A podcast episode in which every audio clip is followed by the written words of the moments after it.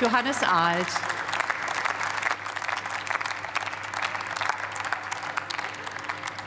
Ja, sehr geehrte Frau Präsidentin, liebe Kolleginnen und Kollegen, liebe Frau Dr. Gressle. Sie haben ja gerade von Schämen gesprochen. Und wissen Sie, wofür ich mich schäme? Ich stehe hier 2022 am Rednerpult im Deutschen Bundestag, in der größten Wirtschaftsnation Europas, in der nicht jeder Haushalt einen Internetanschluss hat. Nicht mal ein Breitband, nicht mal einen normalen Internetanschluss. Dafür schäme ich mich. Und wenn Sie jetzt kommen als Partei, die den Breitbandausbau, die Verfügbarkeit von Mobilfunk und Digitalisierung jahrzehntelang behindert hat, dann ist es nur lächerlich, wenn Sie eine Aktuelle Stunde aufrufen zu diesem Thema.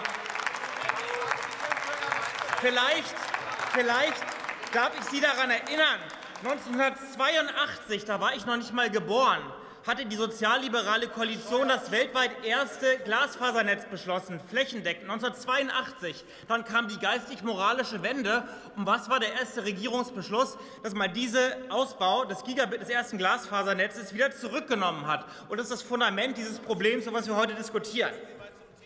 Ihr Haus hat jahrelang durch Missmanagement verschleppt und behindert. Nicht nur durch keine guten Ideen, sondern er hat gute Ideen auch noch torpediert, Herr Minister Scheuer. Und schauen wir uns die Resultate Ihrer Politik an. Bei der Breitbandverfügbarkeit liegt Deutschland unter dem Durchschnitt der EU-Mitgliedstaaten. In der digitalen Wettbewerbsfähigkeit liegt Deutschland gemäß dem Digital Riser Report auf dem vorletzten Platz der G7-Staaten. Also herzlichen Glückwunsch zu Ihrer Chutzpe, dass Sie so eine Aktuelle Stunde beantragen. Und zweitens, ja, wir haben uns durchgesetzt, dass es dieses graue Fleckenprogramm überhaupt gibt, Frau Kota. Und wir sollten nicht vergessen, das Programm ist ein enormer Erfolg.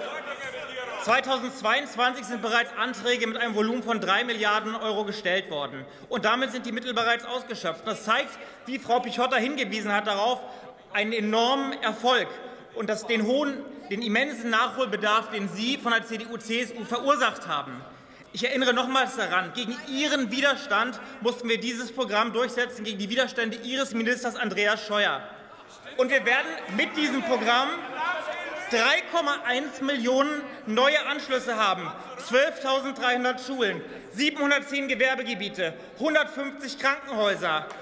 Und wie notwendig ist, das, das ist, möchte ich Ihnen anhand meines ländlich geprägten Wahlkreises, nämlich des größten deutschen Flächenwahlkreises, gern verdeutlichen. Ich bin mit drei SIM-Karten unterwegs wegen des schlechten Netzes. Offiziell habe ich 80 Netzabdeckung bei Mobilfunk, gefühlt eher 65% Hotels können kein WLAN für ihre Gäste anbieten, weil es kein Internet gibt, nicht mal Festnetzanschlüsse. Für die Landwirtschaft steht kein Breitband zur Verfügung und Firmen siedeln sich nicht in einer digitalen Wüste an. Denn ist eine riesige Aufgabe. Allein in meinem Landkreis sind 4.210 Kilometer Tiefbauarbeiten zu erledigen. Erledigt sind bisher 1.573. Und ich möchte auch einen Ausblick geben. Jetzt, nachdem wir frei von den Fesseln der CDU-CSU sind, zeigen wir als Ampelkoalition, wie wir den Ausbau richtig anpacken. Wir schaffen den digitalen Überschallknall. Und ab 2023 werden wir flächendeckend ohne Aufgreifschwelle fördern. Das betrifft Haushalte, das betrifft Schulen, Krankenhäuser, Gewerbegebiete, kleine und mittlere Unternehmen. Das sind europaweit einzigartige Förderbedingungen.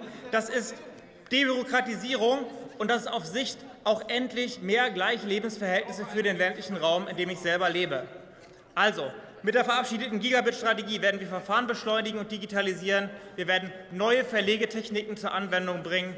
Wir werden auch für eine bessere Mobilfunkversorgung kämpfen an Bahnstrecken, anderen Verkehrswegen. Und wir werden dafür sorgen, dass Breitbandanschlüsse in Zukunft wie Strom in jedem Haushalt Standard werden. Vielen Dank.